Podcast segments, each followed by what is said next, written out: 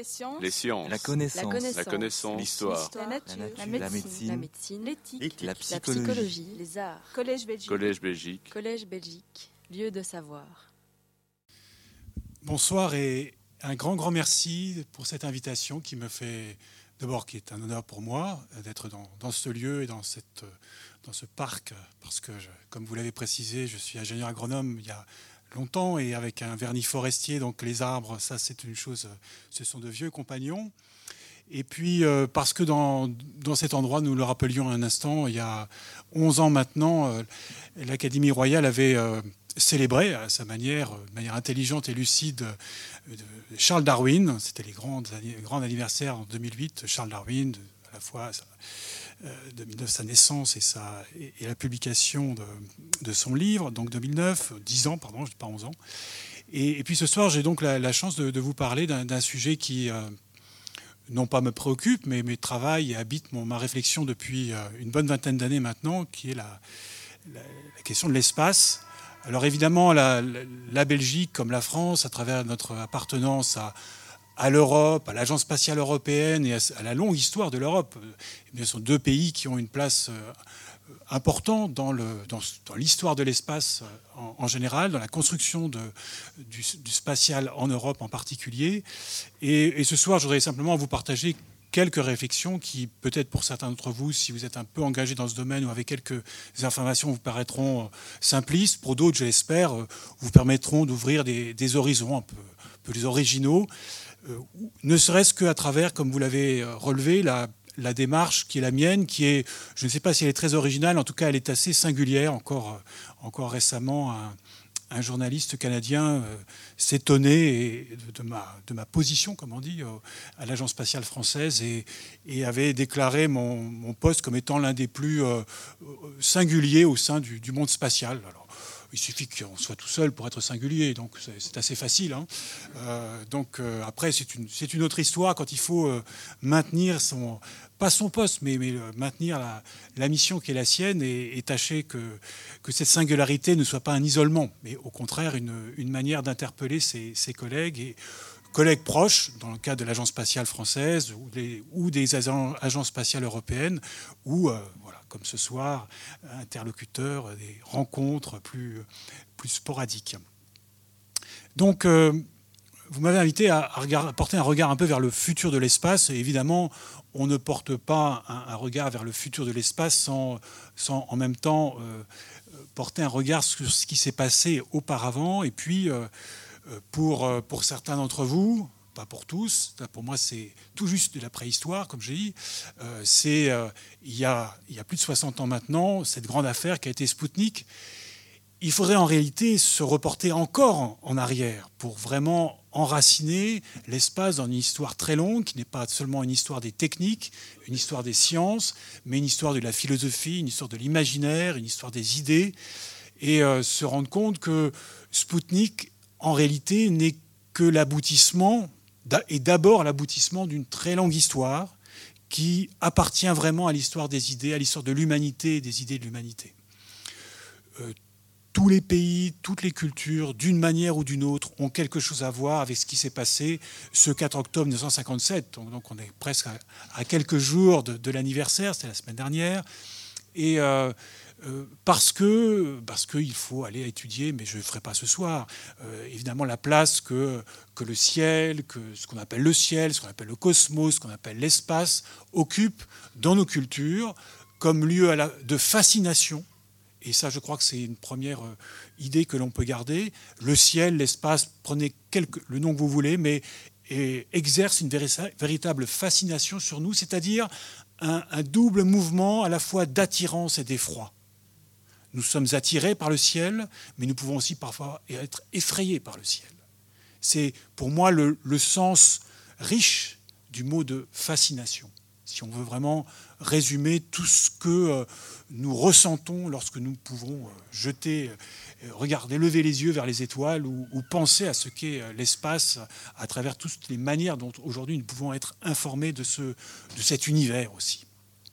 Donc Spoutnik est un peu un, un espèce de- d'aboutissement, que je vous disais, et ça je, ne- m'y pencherai pas directement, et, et donc de point de départ à cette aventure en train de se réaliser, dans laquelle nous sommes encore aujourd'hui, qui est celle de, alors tous les mots que nous connaissons et qu'il faut décliner, qu'il faudrait décliner, que je vais décliner sans le faire de manière toujours explicite, entre l'exploration, la conquête, la colonisation, l'utilisation, l'exploitation de ce qu'on appelle aujourd'hui l'espace et qui, grosso modo, si on en prend les, définitions les plus théoriques, et en tout cas aussi les plus usitées, commence à 100 km au-dessus de nos têtes.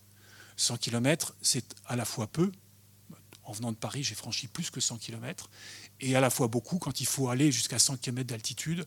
Évidemment, ceux qui parmi vous sont des, beaucoup plus physiciens que moi savent que ce n'est pas si simple, et il a fallu effectivement développer des technologies tout à fait particulières euh, même si son nom là m'échappe et j'aurais dû quand même lui consacrer une petite, une petite euh, un petit clin d'œil plus explicite, en, tout cas en le citant nommément, il y a des, évidemment comme dans tout domaine historique, quelques controverses au savoir qui est le père de l'astronautique, de la technique spatiale au sens strict. Euh, très souvent, la, paternité officielle est, concédée et donnée à, Konstantin Tsiolkovsky. Vous l'avez déjà entendu si vous avez un cycle de conférences, donc euh, le russe devenu soviétique, mais ça c'est des affaires politiques. Mais il y a certains historiens, et dont des historiens belges, qui défendent que les toutes premières mentions d'une possibilité de propulsion dans le vide se trouveraient dans un article du 19e siècle qui serait écrit par un Belge. Donc, euh, donc je, ne veux pas quand même oublier de le dire ce soir. Bon, après son nom, désolé, il m'a échappé, je n'ai pas été recherché. Il faut quelquefois être sur place pour se rappeler de tout ce qu'on peut dire un endroit particulier. Ce qui est important de noter, même si ça peut paraître anecdotique à travers ces deux petites images, euh, c'est quand même le, choc qu'a été Spoutnik pour l'Occident, en particulier pour les États-Unis, d'où la, le petit, euh, euh, la petite image comique de, ce président ou de ce qui ressemblait, de ce qui représente les États-Unis dans son lit en train de se réveiller brutalement. Zut, je me suis fait survoler par un engin soviétique. Donc euh, on pourrait presque apercevoir la, la faucille ou l'étoile rouge, et puis qui, qui est donc une menace qui montre que les soviétiques ont acquis avant les Américains la capacité à euh, aller dans l'espace, et donc ça veut dire à survoler impunément ou presque n'importe quel territoire en particulier celui des, États-Unis, et donc de le menacer avec euh, n'importe quelle, charge nucléaire, puisque d'ailleurs le lanceur de Sputnik était un missile euh, simplement rendu civil par la charge, la charge qui n'était pas une charge nucléaire ou une charge quelconque offensive, mais un petit, euh, un petit satellite, le premier satellite, Sputnik signifiant satellite, c'est-à-dire compagnon, premier compagnon artificiel de la Terre. Mais tout de suite, vous voyez, le caractère politique, idéologique que euh, le spatial possède vis-à-vis de l'aventure politique ou des histoires politiques. Il n'y a pas d'activité spatiale sans qu'il y ait, d'une manière ou d'une autre, un, caractère politique. Tous nos astronautes européens, euh, les vôtres en Belgique comme les nôtres en France, quand ils décollent, on montre bien le drapeau du pays sur la combinaison d'abord, et puis accessoirement celui, les étoiles européennes. Enfin, c'est toujours un peu secondaire. On est d'abord fier d'avoir nos astronautes nationaux. C'est une fierté qui est tout à fait bien placée, mais qui signifie aussi des choses. Peut-être moins aujourd'hui en Europe, quoique, indirectement, mais dans d'autres pays, c'est très clair. Donc ne pas l'oublier. Et Sputnik est une manière de s'en rappeler. Se rappeler aussi que euh, le lancement de Sputnik n'a été que euh, le premier euh, camouflé hein, aux Américains, puisque sur cette espèce d'affiche soviétique, nous avons donc Sputnik qui est à droite, et puis Laika, cette brave chienne, qui est lancée quelques semaines après Sputnik. C'est ça que, on se rend compte, c'est pas pas deux ou trois ans plus tard, c'est quelques semaines plus tard. On envoie, on maintient en vie quelques heures. Bon, ça dit que quelques heures, mais c'est c'est un exploit à l'époque, cette brave chienne. Et puis, quelques années plus tard, c'est Gagarine. Et chaque fois, donc, un triomphe euh, de la technologie, de la science, de l'Union soviétique sur les Américains, ce qui agace évidemment éminemment euh, ces braves Américains. Et puis la suite, vous la connaissez, c'est euh, ce jeune président qui, tout juste élu, doit traverser des crises politiques, cherche un moyen de se relancé, à peine installé. C'est le discours de Kennedy.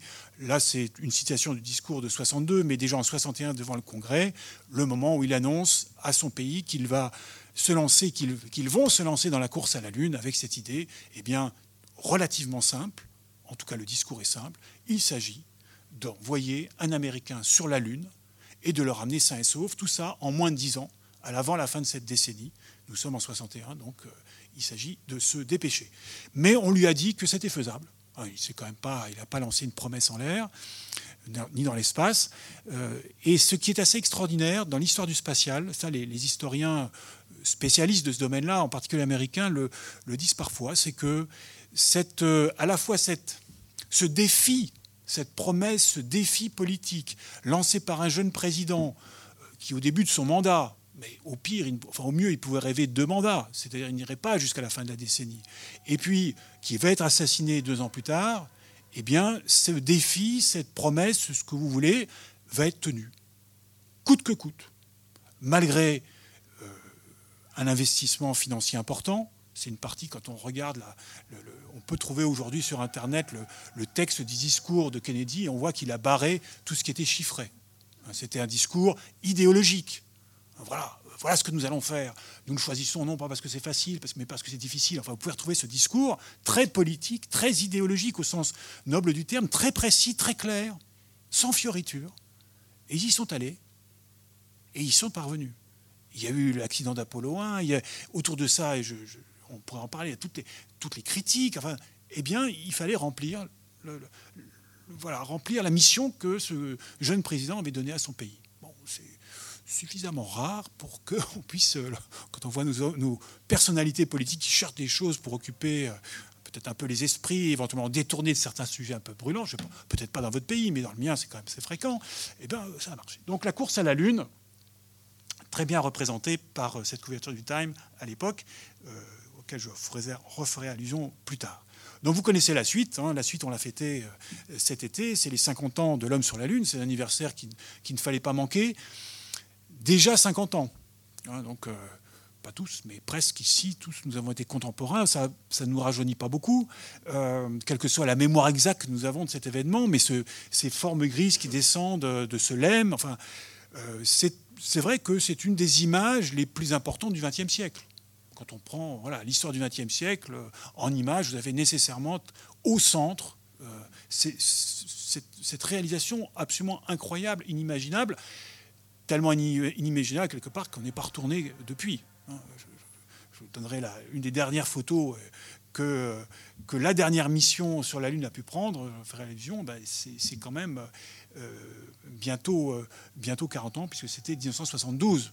Donc voilà, tout ça, tout ça n'avance pas, ne semble être plutôt un retour. Alors, ce qui est clair, et ça c'est important, c'est que réellement, dans cette aventure spatiale, depuis Spoutnik jusqu'à l'Apollo 11 et, depuis, euh, il y a vraiment une, autre manière, enfin une nouvelle manière de nous considérer, nous les humains. Euh, le clin d'œil à l'homme de Vitruve, dessiné par euh, Léonard de Vinci, n'est pas seulement parce que on est dans les, dans les célébrations autour de, de, Léonard de Vinci, mais, mais parce qu'il y a bien dans ce magnifique dessin, n'est-ce pas, ces deux motifs, le carré de la Terre et la sphère de l'univers.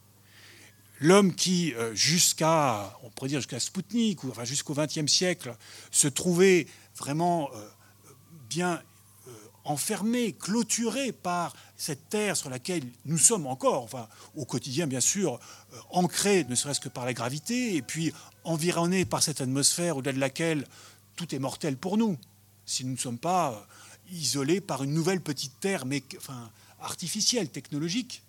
Donc ce carré qui, nous isole, qui nous définit, qui nous, et qui en même temps nous alimente, nous fait que nous sommes humains. Euh, et c'est ce que euh, représente à sa manière l'homme de Vitruve. Et bien en même temps, à travers alors, tout le développement des sciences, c'est un, c'est un propos humaniste hein, de, la Renaissance, à travers le développement des sciences et à travers le développement technique et ce dont il est question là maintenant, qui est ces réalisations spatiales, eh bien, nous, poussons, nous parvenons à, pousser ces, limites terrestres, hein, ce, carré, pour donner une dimension plus large, et c'est l'image de la sphère. L'image de la sphère, très souvent utilisée dans des tas de domaines, mais si on pense un peu à l'histoire de la cosmologie, à l'histoire de l'astronomie, vous savez que la sphère a longtemps servi, eh bien, elle aussi, un peu à nous enfermer. voilà, la sphère terrestre et puis euh, les sphères successives, mais que nous ne pouvons pas atteindre parce que ça nous est interdit par la manière dont nous concevons le monde, la manière philosophique ou religieuse, ces sphères éclatent ou ces sphères se, désormais se, promènent, se baladent, bougent. L'univers n'est désormais qu'une réalité dont euh, le centre est partout et la circonférence nulle part. Hein. Donc la sphère elle-même éclate. Très belle image quand même que cette image humaniste, parce que c'est une conviction en tout cas personnelle et qui fait que je m'intéresse toujours aux questions spatiales, euh, parce que l'homme demeure au centre des activités spatiales. Euh, c'est un anthropocentrisme revendiqué, en ce qui me concerne parfaitement assumé. Je n'ignore pas plein d'autres questions, et puis la réalité de l'univers. Bon, mais on pourrait revenir. Euh, mais n'empêche que notre expérience, notre savoir, nos responsabilités partent quand même de ce que nous sommes et du centre du lieu que nous occupons il y a main et main sujet qui, à mon sens, relèvent de, cette, de ce constat et de cette très modeste sagesse, mais euh, peut-être parfois faut-il être, avoir cette modestie-là. Voilà, nous sommes au centre de nos, euh, de nos pensées, de nos responsabilités, de nos préoccupations. Et ce qui est intéressant, c'est de voir comment cet homme de Vitruve, donc je ne sais pas, il y a sans doute d'autres illustrations, mais je les accumule au fur et à mesure parce qu'elles sont à la fois pas si fréquentes, mais vous savez, il faut toujours aller regarder un peu les badges des missions spatiales. Il y a quelques mois, quelques années, je ne sais plus quelle revue euh, d'astronomie euh, en France avait publié tout un travail sur les badges. Évidemment, ça dit beaucoup de choses. C'est le moment où on peut un peu se lâcher. Alors vous avez les badges officiels et puis alors vous avez même les badges non officiels. C'est encore plus intéressant.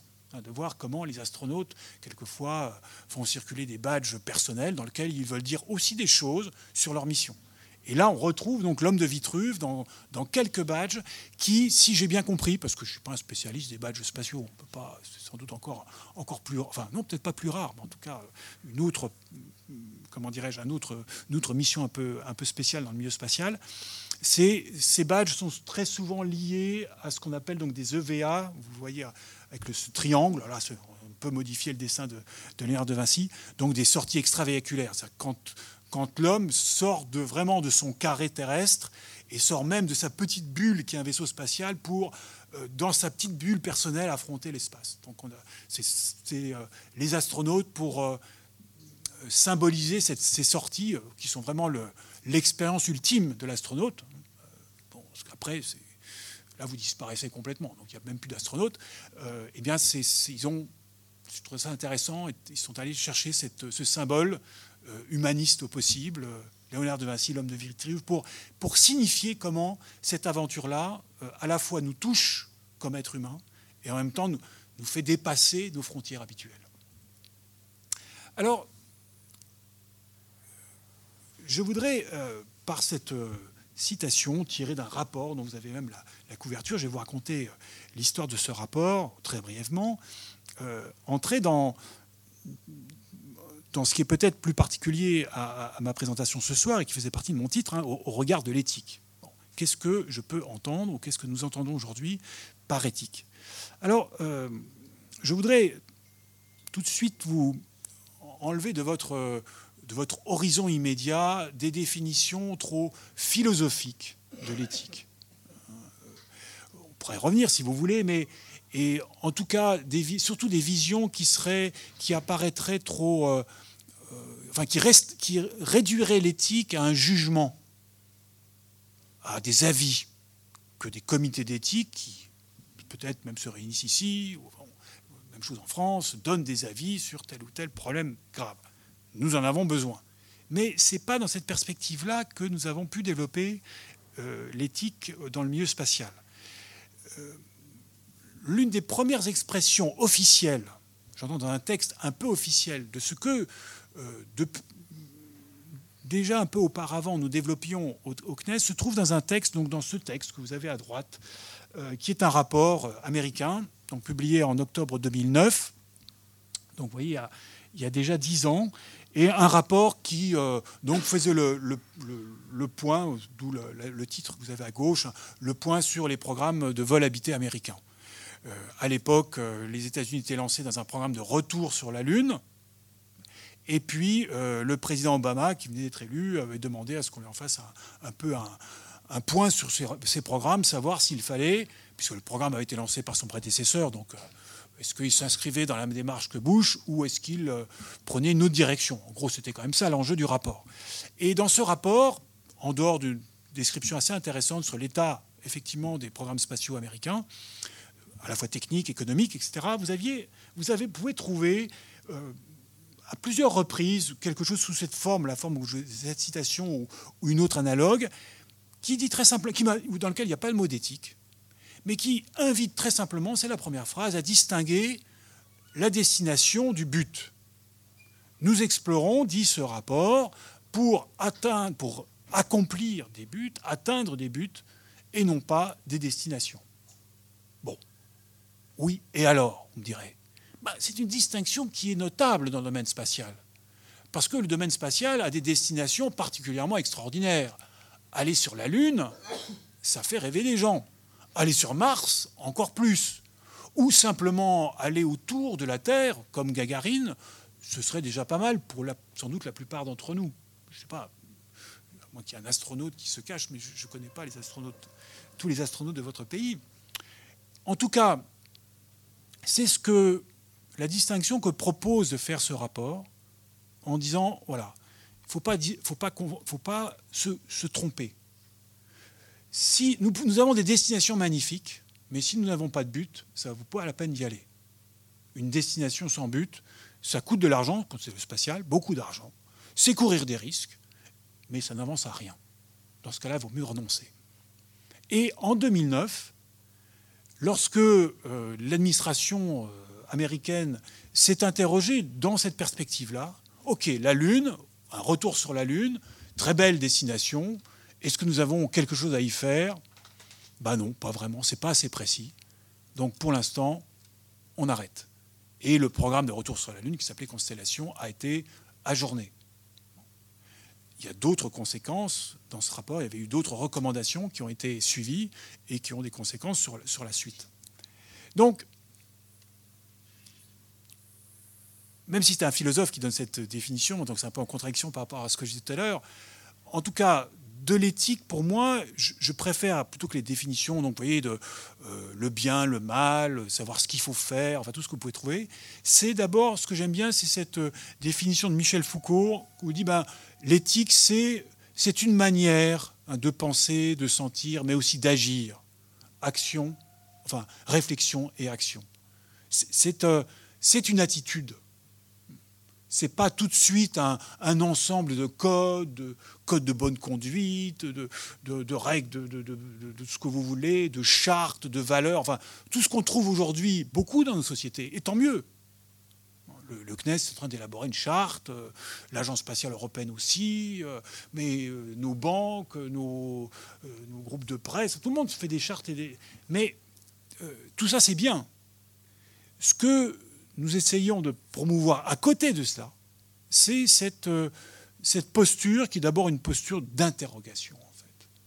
Pas seulement de penser, mais de s'interroger sur ben voilà, les buts de ce, que nous, ce que nous faisons, les raisons d'être de nos programmes.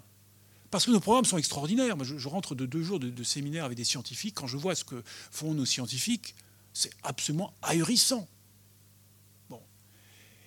Et dans une conversation que nous avons eue hier euh, avec un, ami scientifique, je disais, enfin c'est lui même lui qui me tournait, il me dit mais quand même c'est bien tout ça, mais c'est un peu dommage qu'on n'ait pas euh, rappelé un peu le sens de tout ça.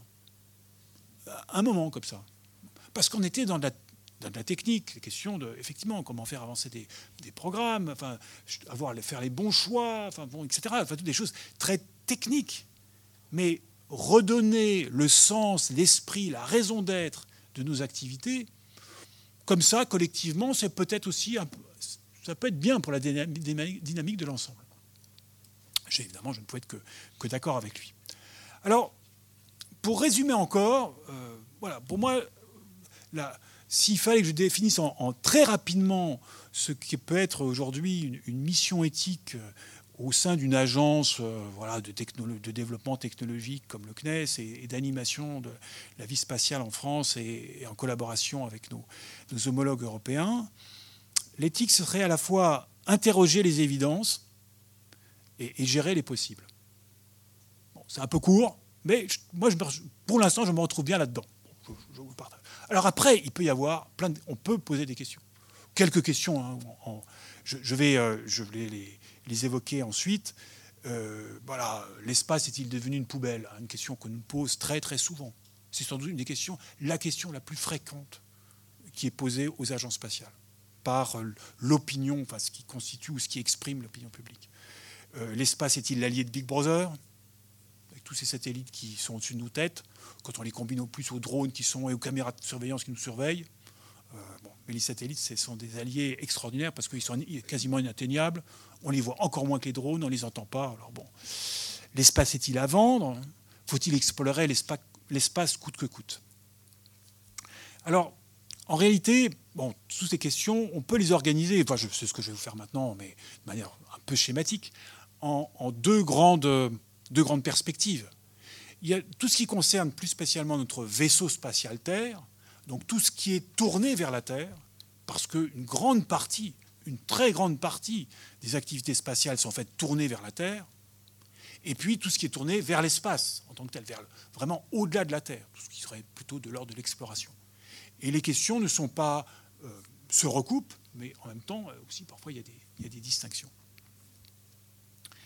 Alors euh, la Terre déjà évidemment, notre, notre regard sur cette, euh, sur cette brave planète a beaucoup changé grâce au spatial. Je vous parlais tout de l'humain, à travers l'homme de Vitruve.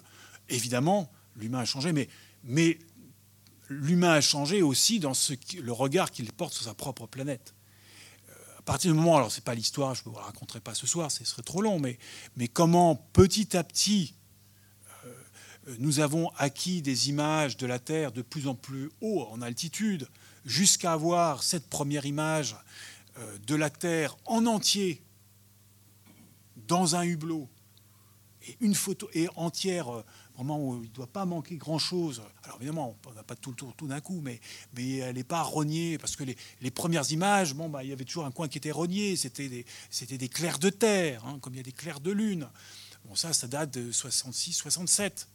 Cette image, en fait, elle a été prise lors de la dernière mission d'Apollo, Apollo 17, en décembre 72. Euh, il a fallu attendre la toute dernière mission pour que euh, on ait la possibilité, parce qu'évidemment, les astronautes sont occupés souvent à faire d'autres choses, mais, et qu'ils aient cette possibilité d'avoir cette, image euh, superbe, évidemment, enfin tout, ce qu'elle est inspirante aussi, sans que pour autant, je l'ai entendu hier de la bouche d'un collègue, et ça c'est exagéré.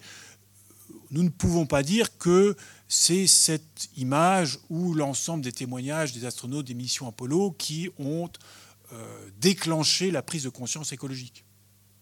Cette prise de conscience, elle est antérieure, enfin, le déclenchement de cette prise de conscience de la fin des années 50, début des années 60. Mais c'est vrai que l'apport de ces photos, l'apport de ces témoignages des astronautes a été extrêmement efficace. Au point qu'aujourd'hui, justement, des images comme celle-ci sont devenues de véritables icônes pour tous ceux qui, euh, toutes celles qui sont soucieux, et nous le sommes, j'espère, de l'avenir de notre planète. Parce que ben, dans cette espèce à la fois de, beauté, parce que c'est oui, elle est fascinante cette planète. Je en termes de fascination au début de mon, propos. Il y a un côté extrêmement fascinant euh, dans cette euh, variété, dans ces nuages un astronaute français parlait, c'est un peu comme un, voile de mariée, euh, et puis cette planète essentiellement bleue.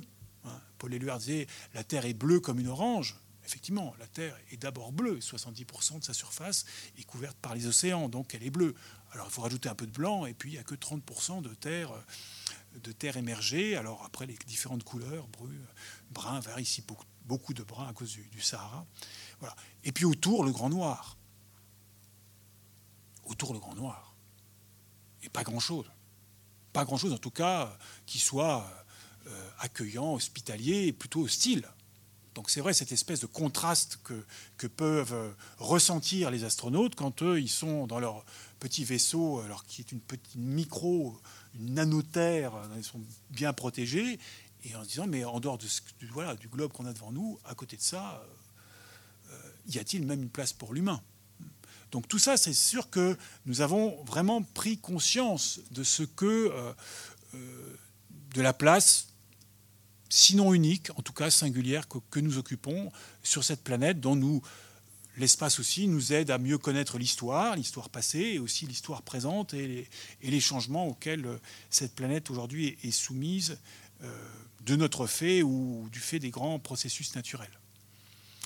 Ce qui est intéressant, c'est de voir que Euh, donc je vous le disais, bon, c'est vrai que pendant des millénaires, nous avons été vraiment euh, cantonnés à, la surface.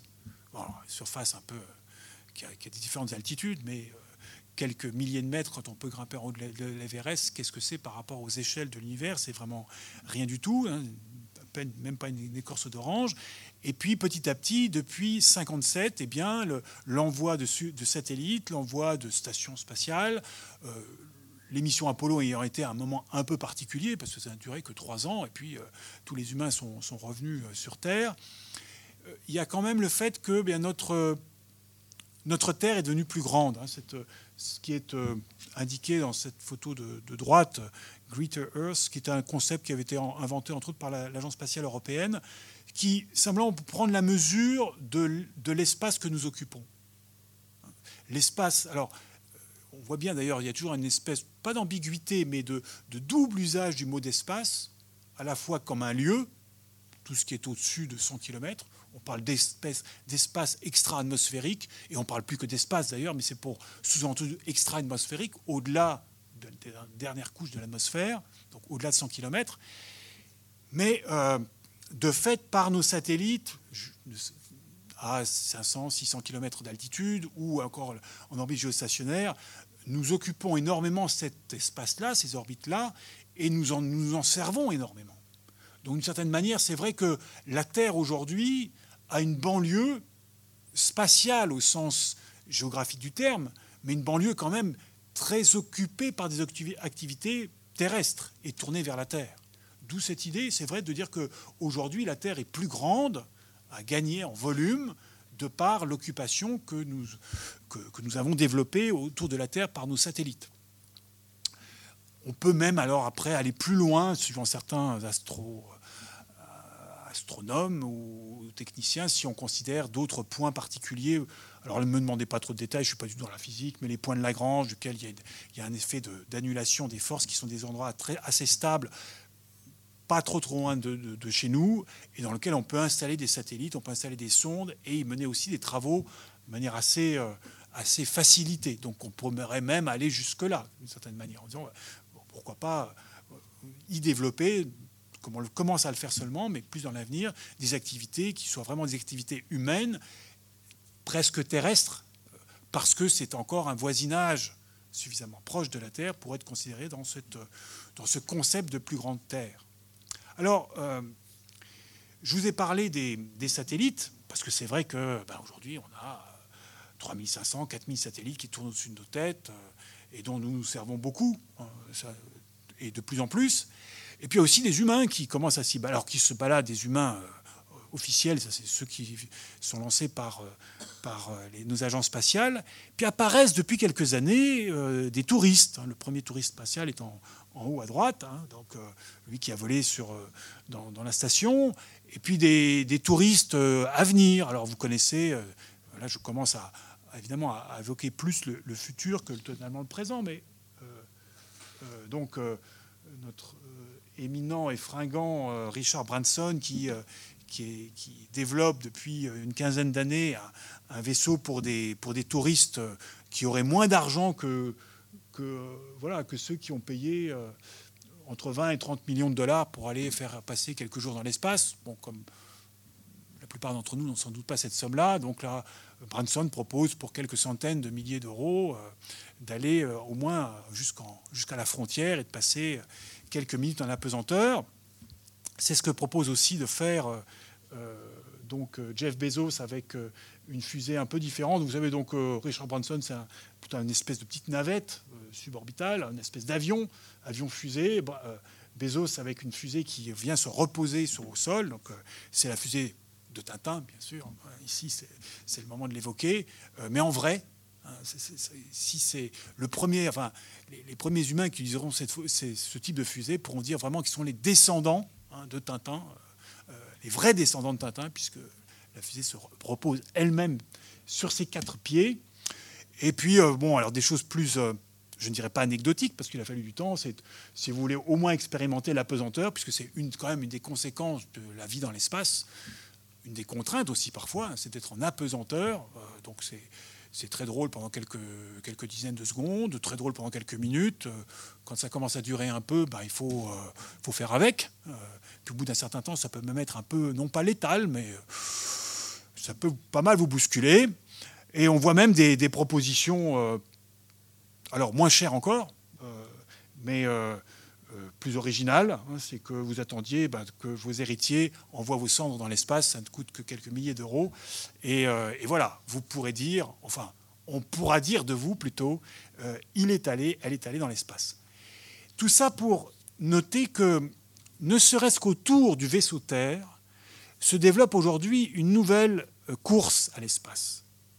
Sans aller jusqu'à la Lune, alors c'est donc un, un autre clin d'œil, ça c'était ce que j'avais montré tout à l'heure, la course à la Lune des années 60.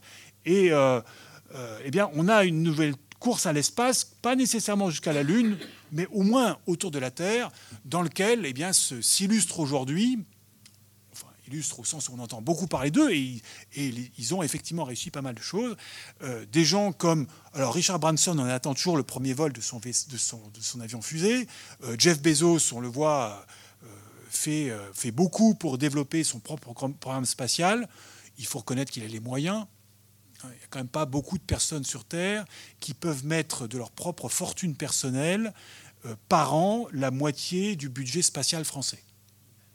Un milliard de dollars par an dans son, budget, dans son programme spatial, sur sa fortune personnelle.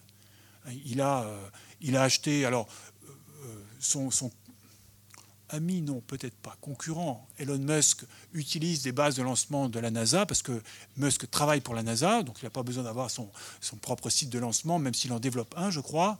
Et Bezos, qui est quelqu'un qui euh, pratique beaucoup de secret, a acheté un immense ranch au Texas, dans lequel il a sa propre base de lancement, d'essai de lancement. Et il injecte un milliard. Ces dernières années, il a réinjecté un milliard par an dans ce programme sur sa fortune personnelle, la France, c'est 2 milliards par an. tout le monde ne s'appelle pas Bezos. mais, voilà, ce sont ces nouveaux acteurs qui euh, euh, vont changer beaucoup la manière dont nous allons, dans le, futur, gérer notre vaisseau spatial Terre depuis l'espace ou grâce au spatial. Et ça, c'est une chose sur laquelle nous devons nous interroger. Euh, des gens déjà s'interrogent. Et je trouvais ce, cet article ça date de. C'est un peu perdu, mais je crois que c'est du mois de juin 2019, donc cette année. Vous voyez, un mot d'éthique. Bon, euh, le tourisme spatial, s'envoyer bêtement en l'air, n'est pas éthique. Bon, alors voilà, là, euh, voilà quelqu'un qui n'est pas si épaté que ça par les prouesses d'Elon Musk et de ses fusées qui se retombent aussi sur leurs pattes, de Bezos, de Richard Branson et de tous ceux qui nous promettent demain, quasiment à tous, d'aller dans l'espace et, de développer euh, le tourisme spatial. Alors après, on, rentre vraiment dans la discussion. Et c'est vrai que ça peut être une question débattue en termes de pollution, en termes de, de gestion de cet espace autour de la Terre. Donc il y a vraiment une question. Là, c'est c'est, euh, comment dirais-je, euh, exprimé de manière un petit peu brutale. S'envoyer bêtement dans l'espace n'est pas éthique, mais euh, moi j'adapte en tout cas l'attitude que je vous ai proposée, celle d'interrogation éthique. Effectivement, ça mérite peut-être de se poser des questions. Pourquoi? Parce que il y a une question de durabilité de cet espace qui est autour de notre vaisseau spatial Terre, de cette plus grande Terre.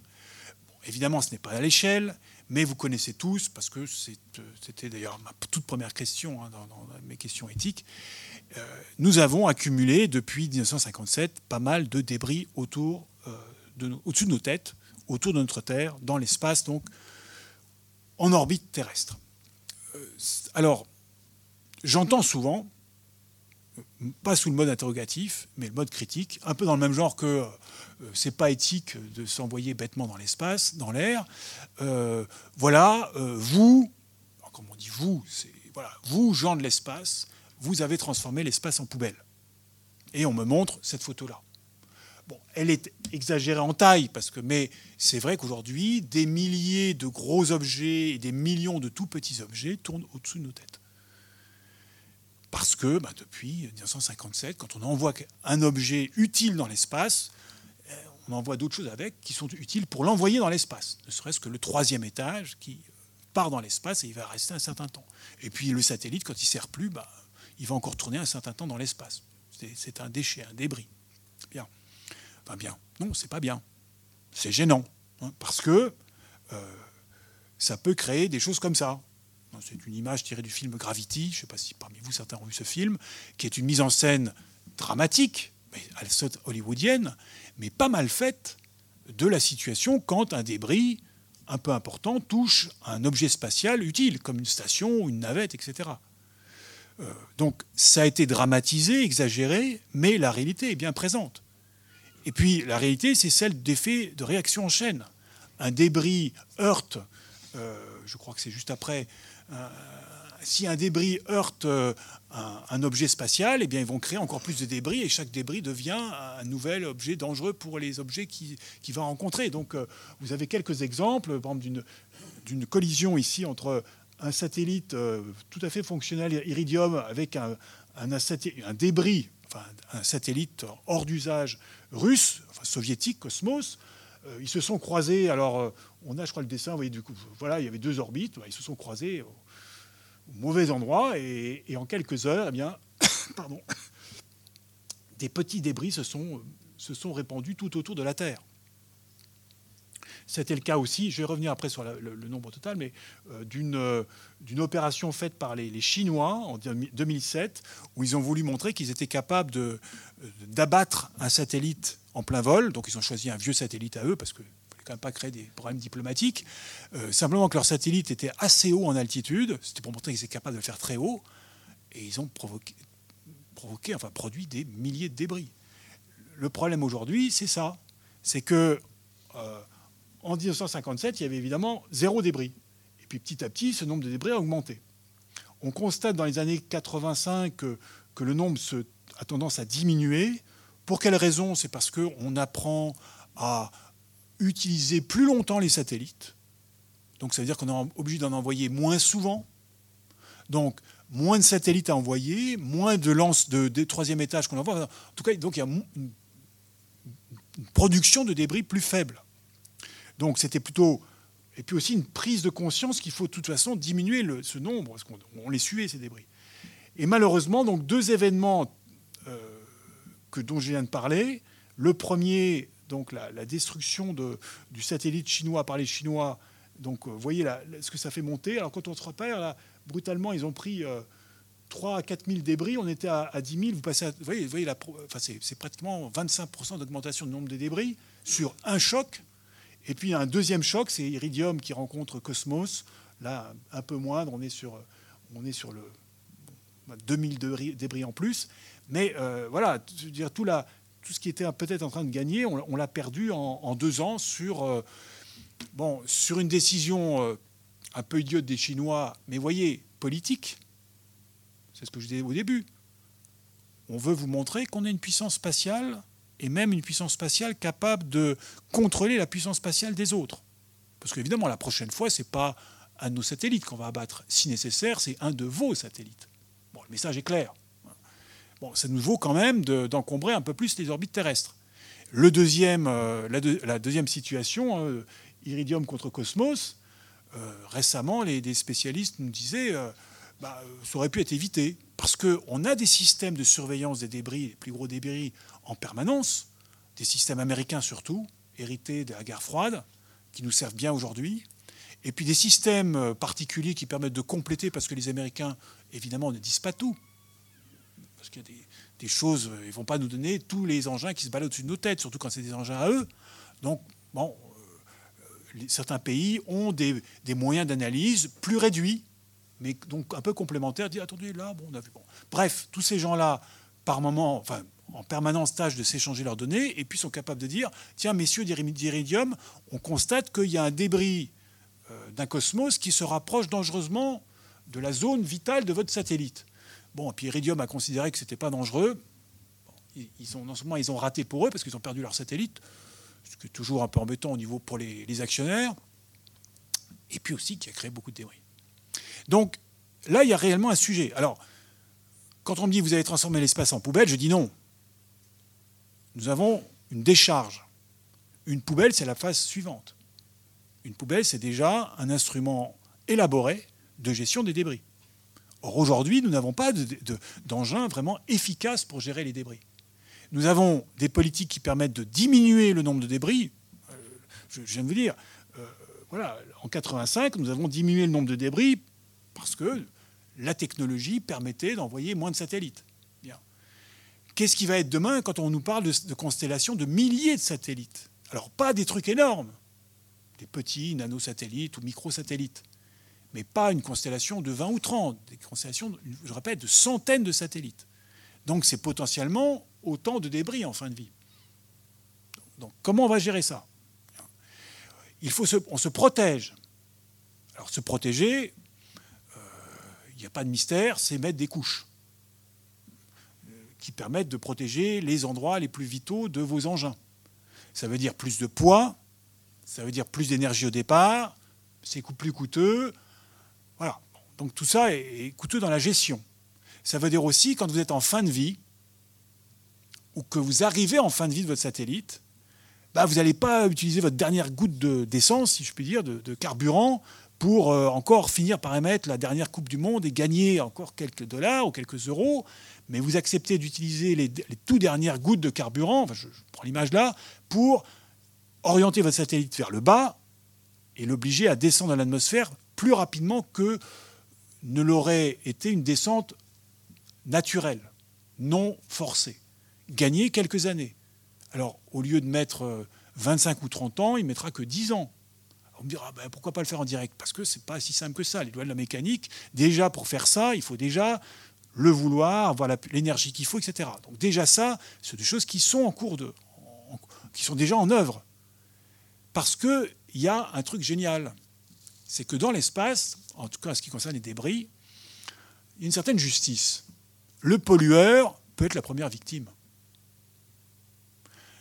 en 95, je crois, euh, la France avait envoyé un petit satellite euh, militaire de, test. C'était un, un, prototype. Et puis un beau jour, euh, on l'entend plus. Et il s'était pris un, débris, on a, après reconstitué l'histoire, il s'était pris un débris dans son... c'était pas, il n'avait pas été touché en plein cœur, mais il y avait un bras, de, enfin une espèce de bras de sustentation, je ne sais pas quoi, qui, qui avait pris un débris, et ce débris, il faut se retourner que vers nous-mêmes, c'était un débris d'Ariane. Pas la fusée qu'il avait envoyée, mais une autre. Mais quand même. Et ça, c'est ce qui fait que les acteurs eux-mêmes, quand on leur rappelle quand même, écoutez, euh, c'est bien beau, mais il faut peut-être déjà que vous soyez précautionneux pour vous-même. Ce n'est pas encore suffisant. Mais c'est ça, quand je parle l'espace est-il durable, comment, quel type de règles nous nous imposons et nous sommes capables d'imposer aux industriels aujourd'hui, aux industriels demain, venant du monde privé pour que l'espace reste ouvert, euh, pas seulement en termes juridiques, mais aussi en termes techniques. Alors, c'est pas demain, vous verrez pas le ciel se refermer au-dessus de vous. Mais le problème, c'est une question de probabilité. Évidemment, plus il y a des débris qui se baladent, plus le risque d'en s'en prendre un dans la figure augmente. Et je vous dis, même un tout petit élément de votre satellite qui prend un coup et votre satellite est mort. Il y a pas de, c'est des objets quand même non seulement fragiles, mais souvenez-vous de la photo de Gravity, euh, à 25 000 ou 26 000 km/h, quand vous volez à cette vitesse-là et que le moindre débris, même un moustique, vole à 26 000 km/h, ou un éclat de peinture, il n'y a pas de moustique bien sûr dans l'espace, euh, ça peut faire mal. Ça, peut en tout cas rendre euh, inutile votre engin. Il sera peut-être entier, mais on aura tué une pièce essentielle. Une évocation, parce que le temps passe et puis je suis bavard et bon, et puis vous réagissez pas en me disant on en a ras le bol, donc je continue encore un petit peu quand même. Big Brother. Ça aussi, c'est un sujet important. Mais Big Brother, il n'y a pas dans l'espace qu'il y a Big Brother. Donc, euh, c'est un sujet qui peut être traité aussi sur Terre. Je vous disais tout à l'heure, les drones, les caméras de surveillance, euh, Internet, tout le bazar. Bon, c'est sûr que n'imaginez peut-être pas autant d'efficacité dans, notre, dans nos capacités à, à mettre en place Big Brother. Je veux simplement illustrer cette question par non pas un contre-exemple, mais que c'est vrai que l'espace aujourd'hui est un fournisseur de données extraordinaires. Pour tout le monde, pour les militaires bien sûr, mais aussi pour les civils. Google, pourquoi Google veut installer des, des constellations de satellites C'est pour vous avoir, pour nous avoir encore plus sous la main et à l'œil. Donc il y a réellement des problèmes sur les, données comme j'entendais aussi hier parmi les scientifiques, les données demain ne sont plus données. Ça devient un terme qui vient complètement euh, farfelu parce que ce n'est pas du tout des données. Nous allons les payer de plus en plus cher. Et ce qui inquiète beaucoup les scientifiques. Parce que jusqu'à présent, les données étaient données. Et plus aujourd'hui. Ou bientôt plus. Donc euh, Big Brother, en plus, euh, tient à son portefeuille. Donc c'est problème. En même temps, il y a des, contre-exemples, des exemples d'autres attitudes, et je tiens toujours à mentionner, même si c'est rapidement, cette charte que les agences spatiales ont euh, élaborée il y a maintenant une bonne quinzaine d'années, une charte dont l'intitulé Espace et catastrophes majeures, donc une charte par laquelle les agences qui possèdent des satellites d'observation, ce n'est pas que des agences spatiales d'ailleurs, des agences d'observation de la Terre, eh bien, s'engagent à fournir aux zones touchées par des catastrophes majeures eh des données satellites. Ça ne résout pas les problèmes, bien sûr, c'est pas, pas comme ça qu'on soigne les gens, mais ça permet euh, d'améliorer l'accès aux secours, d'améliorer les gestions post-crise, etc. etc. C'est souvent ce genre de données d'observation qui, jusqu'à présent, manquaient, puisque j'allais dire par définition, s'il y a une catastrophe majeure, les systèmes de communication et, donc d'information sur le terrain sont, diminués. J'ai pris, alors c'est peut-être pas la toute dernière, euh, le tout dernier écran de, du site de la charte, mais en tout cas, vous voyez, euh, ne serait-ce que dans les derniers jours de septembre, il y avait, euh, a été, la charte a, a, été déclenchée pour un tremblement de terre en Indonésie, pour une, des inondations en Inde, un tremblement de terre au Pakistan, du feu au Paraguay. Euh, début septembre, c'était l'ouragan Dorian qui, qui était qui, aussi menacé euh, l'Amérique avait aussi fait déclencher cette charte. Euh, juste un chiffre, en mars de cette année, la charte avait déjà été déclenchée plus de 600 fois, ce qui montre que malheureusement, elle a, malheureusement, parce que chaque fois des crises, hein, mais qu'elle a, qu'elle a une certaine utilité. Donc, qui dit données dit aussi possibilité de partager les données. Donc Big Brother, euh, si on joue sous le mot de brother, la fraternité cosmique ou spatiale, ça peut peut-être aussi exister. Alors, ça c'était pour la côté l'espace tourné euh, vers la Terre. Il y a des enjeux, euh, donc il y a plein de choses en développement, mais il y a quelques enjeux de gestion et de durabilité. Et puis l'espace qui est, toute l'activité spatiale qui est tournée vers la nouvelle frontière, donc au contraire. Alors là, on, on trouve magnifiques images quand on va dans, le monde du New Space, hein, dans le monde de Elon Musk ou de Jeff Bezos. Euh, nous avons tous vu cette, euh, image hein, de, la, Tesla envoyée euh, par la, Falcon Heavy en, février, je crois, mars 2018, avec l'astronaute accoudé à, à la portière. Bon, c'est sûr que c'est des gens qui savent communiquer. ça nous personnes de gens de, du old space, du vieux, de vieux, du vieil espace, on est peut-être un peu jaloux quand même. En tout cas, les gens de la com le sont. Euh, alors on râle, on dit ouais, ça fait un débris de plus. Mais ça, c'est de la jalousie. Je dis toujours, on, fait dans, dans, quelques semaines les 40 ans d'Ariane, réalisation européenne s'il en est. Si à l'époque on avait mis au sommet d'Ariane une deux chevaux, parce que c'est le territoire français hein, quand même, bon, une deux chevaux avec un, un type avec un béret et une baguette, euh, ou, quelques accoutrements européens, là, Musk aurait pu se rhabiller 40 hein, ans plus tard. Mais voilà, on ne l'a pas fait, donc euh, on est, jaloux. Alors, ces gens-là développent des visions euh, un peu astronomiques, exorbitantes, pharaoniques. Vous utilisez tous les termes que vous voulez. Nous allons aller sur Mars avec des engins en bas à droite. Là, j'avais assisté à la conférence d'Elon Musk quand il a développé son système pour aller sur Mars. On emmène 100, 100 passagers d'un seul coup. Enfin bon, c'est ok. Peut-être pas demain la veille. Jeff Bezos, lui, dit ben voilà, il faut préserver la Terre. Donc, on va envoyer de plus en plus de terriens dans l'espace, dans d'immenses stations on va mettre dans l'espace les industries, tout ce, qui, tout ce qui est polluant, et il faut préserver la Terre. Donc c'est tous ces, enfin, Musk et Bezos disent qu'ils veulent sauver l'humanité. Alors après, on peut discuter, mais le propos est là. Donc euh, donc c'est vrai que cette nouvelle frontière est, très occupée par ce genre de discours. Voilà, voilà, voyez les, systèmes que propose Musk, des fusées réutilisables. Il vous décrit, voilà, ils envoient, connaît Mars, ça c'est Mars demain peut-être après-demain. Euh, Bezos, lui, se voit très bien à, construire des, villes entières dans des immenses cylindres spatiaux. Bon, pourquoi pas enfin, C'est pas lui qui l'a inventé, ce concept. Hein. Pour ceux qui connaissent un peu l'histoire du spatial, Gérard O'Neill, dans les années 70, avait, avait commencé à concevoir tout ça. En attendant, euh, ce sur quoi nous, devons nous, interroger, c'est euh, cette espèce de nouvelle ruée vers l'espace euh, qui a connu deux, un épisode assez intéressant en 2015-2016. Parce que l'idée d'exploiter l'espace, je ne suis plus dans l'exploration, dans l'exploitation des ressources de l'espace, est une vieille idée. Vous trouverez tas de dessins de, mineurs de l'espace, bon, euh, quel que soit le look qu'on leur donne à ces mineurs en fonction de l'époque où le dessinateur vit.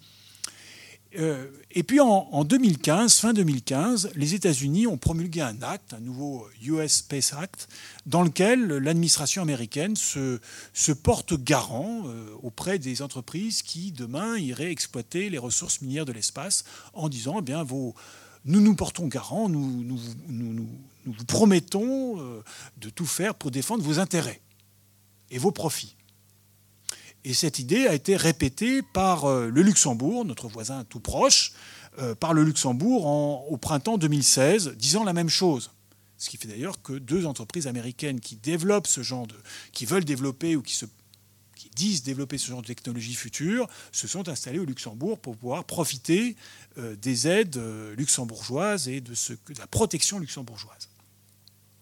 Alors, c'est une question intéressante parce que elle pose la question est-ce que l'espace est à vendre? Alors vous connaissez peut-être la réponse. Voilà un acte de propriété d'un territoire lunaire. Donc si vous voulez savoir où ça se place, vous avez, vous voyez, euh, ici, là, une petite croix, et vous avez un terrain lunaire. Et comme l'acte de propriété l'indique, je suis propriétaire d'un petit lopin de lune, pas de terre, mais un petit lopin de lune, que j'ai acheté euh, quelques dizaines d'euros, parce que je n'ai pas les moyens d'acheter plus qu'un petit lopin de lune à quelques dizaines d'euros. Alors, peut-être qu'un jour, effectivement, euh, avec une bonne bière belge, j'irai me mettre sur mon terrain lunaire et j'observerai la Terre depuis là. Bien. Alors évidemment, comme on dit aujourd'hui, c'est un, un, canular. Euh, on dit comment Un fake, fake, je sais pas quoi, mais je préfère le mot canular. Hein, et c'est un canular, bon, je savais très bien en l'achetant que je n'achetais pas un bout de la Lune parce que la Lune a été déclarée par le droit spatial patrimoine commun de l'humanité. Donc patrimoine commun de l'humanité, ça signifie que ça appartient à tout le monde, mais qu'aucun d'entre nous ne peut en tirer un profit. Et, ça, c'est important de se le rappeler au moment où il y a des grands projets dans certaines entreprises, projets de Musk, de Bezos ou d'exploitation minière des ressources de l'espace. Qu'en est-il de, l'application ou non de ce principe de non-appropriation, de cette déclaration du patrimoine commun de l'humanité, face à ces objectifs d'exploitation? Même si ces entreprises n'aiment pas beaucoup qu'on parle d'exploitation. Moi, je leur réponds, écoutez, en français, on parle d'exploitation minière, euh, il n'y a pas de côté péjoratif, ça veut dire que vous vous reprochez des choses, si vous ne voulez pas parler d'exploitation. Mais moi, je ne vois pas de problème. Donc, ça, c'est un sujet actuel de Alors bon, euh, ne ressortons pas le coup du drapeau, parce qu'en en fait, à l'époque où les Américains ont planté leur drapeau sur la Lune, en même temps, le Congrès américain a expliqué très bien qu'il ne s'agissait pas de déclaration d'appropriation d'un quelconque lopin lunaire. Mais quand nous voilà, le premier qui, qui, va, qui a gravi l'Everest, ou même encore aujourd'hui, quand on est les premiers, le premier Belge à aller je sais pas où, le premier Français, il va mettre un drapeau en disant je suis le premier A, ou même quand on représente son pays dans un combat, voilà, des Jeux Olympiques, et eh bien on se balade avec son drapeau. On ne prétend pas posséder quelque chose. Mais là, c'est plus, plus important parce qu'il y a vraiment des questions de profit en, jeu. Donc il y a, y a un, un, débat qui est entamé aujourd'hui déjà dans la communauté des juristes. Je ne suis pas juriste moi-même, mais je, suis un peu leur, j'essaye, j'essaie de suivre un peu leur débat pour savoir comment réagir par rapport à ces projets qui ne sont pas pour tout à fait pour demain, mais en tout cas, il y a une expression de projet. Donc, c'est l'occasion jamais de s'interroger sur ce que nous voulons que, soit le futur de l'espace, en respectant, mais peut-être aussi en faisant évoluer le droit de l'espace, ses principes, hein, son esprit, non-appropriation, libre accès, caractère de communauté du spatial. Et ça, c'est un sujet qui est euh, éminemment intéressant parce que, rappelons-nous des, images de la Terre que je vous ai montrées au début, quand nous déclarons l'espace patrimoine commun de l'humanité, il y a deux interprétations possibles. La première, qui est celle qui, peut-être qui est la plus critiquable, c'est nous les humains, nous possédons l'espace. Nous là, petit grain de poussière, l'univers autour, c'est à nous. C'est une arrogance terrible et ridicule. Bon, il faut le lire comme, avis, la deuxième interprétation qui est la bonne, en tout cas c'est celle que je défends, c'est en termes de responsabilité. Si l'espace est un patrimoine commun de l'humanité, cela signifie que partout où de l'humain, même par l'intermédiaire de la technologie, se balade, eh bien l'humain est responsable de ce qu'il fait, responsable de ses actes, la conséquence de ses actes. Nous allons nous poser sur Mars, nous sommes responsables de ce que nous y faisons.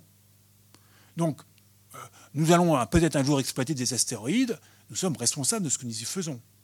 Donc déclarer un lieu quel qu'il soit, patrimoine, un corps céleste, patrimoine commun de l'humanité, c'est nous engager en termes de responsabilité. Peut-être qu'un jour, il faudra déclarer la Terre patrimoine commun de l'humanité. C'est ça la question suivante. C'est plus petit que l'espace, mais pour nous aujourd'hui, c'est peut-être plus vital que l'espace. Si nous allons explorer, nous avons évidemment nous poser la question de possibles rencontres. Premier, deuxième ou troisième type. alors là, on rentre dans un vaste sujet qui appartient aussi aux questions que nous devons nous poser. Alors elles sont moins tendues que le côté euh, euh, espace à vendre, pas à vendre, juriste et autres. Mais des questions quand même qui nous touchent dans ce que nous sommes. Quand euh, on envoyait ces plaques hein, comme celle sur Voyager en, 1977 en disant qui sommes-nous? Comment allons-nous nous représenter? Face à d'hypothétiques extraterrestres C'est un exercice. Mais j'aime bien quand on a, posé la question, il y a, donc deux ans, l'occasion des 40 ans de, Voyager, hein, euh, quel message allons-nous envoyer? Et celui qui a été choisi, c'est euh, celui d'un jeune Américain. Nous offrons l'amitié à travers les étoiles. Vous n'êtes pas seul. Nous nous adressons aussi aux autres. Ce que nous savons, c'est que, bon, il faut être quand même prudent. Je, reviendrai sur la question de protection planétaire. Il faut être responsable, ne pas faire n'importe quoi. Il faut se donner des règles, des règles de conduite en fonction des, objets terrestres, ou, pardon, des objets célestes sur lesquels nous allons. S'il y a des possibilités de, voir de la vie se développer, de la vie terrestre, il faut déjà pas trop l'emmener. S'il y a de la vie sur place à protéger, évidemment, il faut être encore plus prudent. Là, il y a toute une réflexion de protection planétaire, soit quand nous allons dans un corps céleste, soit quand, nous ramènerons, quand nous ramenons euh, de la matière spatiale. On ne peut pas faire n'importe quoi allez lire un peu quelques romans de science-fiction sur les, dangers de, des virus et autres petites saloperies martiennes, extraterrestres que nous pourrions ramener. Ce qui est sûr, c'est, et ça je, crois que c'est essentiel de se le rappeler, c'est que là encore, nous poursuivons finalement ce, cette longue histoire de l'humanité dans laquelle Sputnik, Apollo, auquel je fais allusion tout à l'heure, était une, une, étape, un moment important. C'est toute cette... Euh, cette exploration du monde dans laquelle, au fond, nous cherchons aussi à connaître qui nous sommes et d'où nous venons. Pour moi, une des inspirations de l'exploration, c'est la quête des origines.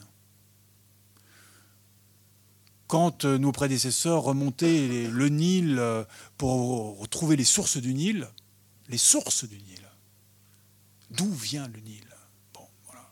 Alors pour ça que je me suis amusé à mettre ces, trois empreintes, évidemment très particulières, et ces Australopithèques, ces empreintes absolument émouvantes, hein, au fond, de 3,6 millions d'années, les pas des missions Apollo sur la Lune, et puis comme nous ne sommes pas encore allés humainement parlant, en tout cas avec des êtres vivants sur Mars, ce sont les pas de nos rovers, ou les, de nos rovers qui, qui foulent le sol martien. Mars, c'est pas par hasard, c'est parce que c'est un des endroits où nous aurions le plus de chances de trouver de la vie dans notre système solaire.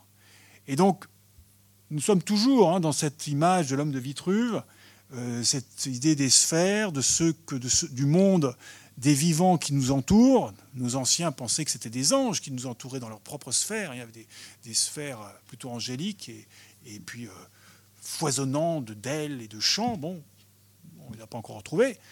Et bon, je trouvais ça assez, marrant qu'aujourd'hui, quand on parle de vie, même terrestre, on représente l'arbre de la vie, hein, elle aussi en sphère, parce que c'est devenu trop compliqué pour faire un arbre tout court. Donc nous sommes toujours dans ces sphères à, explorer. En tout cas, dans tout ça, euh, n'oublions pas, hein, en termes d'éthique, euh, ce que les Martiens peuvent penser. Évidemment, ça, c'est encore pire que mon acte de propriété, c'est complètement fake.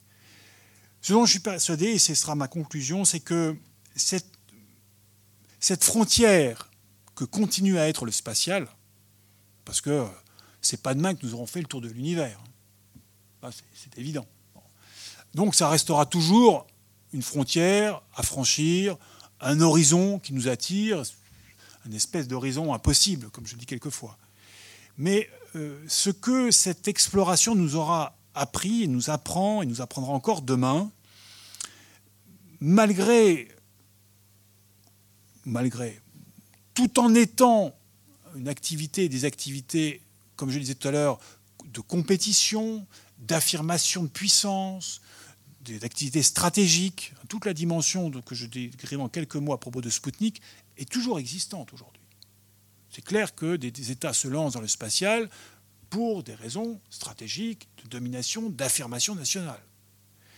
Et en même temps, nous avons appris, durant ces 60 années, à travailler de plus en plus ensemble. Ici, c'est le badge de la mission, c'est plus qu'une mission, du programme de l'ISS, de la Station spatiale internationale, avec les, drapeaux des pays qui y contribuent. Euh, demain, on pourra peut-être, enfin, dans une autre station, on espère bien y rajouter encore quelques drapeaux. Euh, avec la grande question de la Chine. Hein, donc, euh, ça, c'est une question compliquée, mais pourquoi pas Et euh, je crois que ça, il ne faut pas l'oublier. c'est vrai que l'espace a été, est encore et sera encore demain, par rapport au programme qu'on voit, des lieux où nous apprenons à travailler ensemble, à vivre ensemble, nous les humains, au-delà des frontières qui existent encore sur Terre, quoi que nous disions, des différences qui existent encore entre nous, fort heureusement, et malgré parfois des moments de dissension de tension extrêmement importants, eh bien, même quand ça, ça, grince pas mal entre les États-Unis et la Russie, eh bien, les gens qui sont dans la station n'ont pas trop de soucis à se faire. Ils ont des soucis quand il des questions de technologie, mais ce n'est pas des questions politiques. Quand le, le, projet est suffisamment clair et suffisamment sur lequel on s'est suffisamment mis d'accord et qu'on s'est donné des contraintes réciproques, eh bien, il est possible de travailler ensemble et, c'est sans doute là, une belle leçon du spatial. Et là encore, comme quand je parlais du patrimoine commun que devrait être la Terre, on peut aussi se dire, pas sur Terre, on, peut non pas prendre des leçons, le côté leçon c'est un peu négatif, mais des enseignements de ce que euh, certains d'entre nous, humains, savons faire pour le spatial.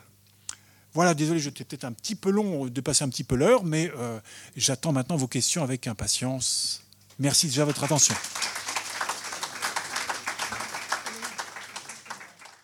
Les sciences. Les sciences. La connaissance. La connaissance. L'histoire. La, nature. La, médecine. L'éthique. La, psychologie. Les arts. Collège Belgique. Collège Belgique. Collège Belgique. Collège Belgique. Lieu de savoir.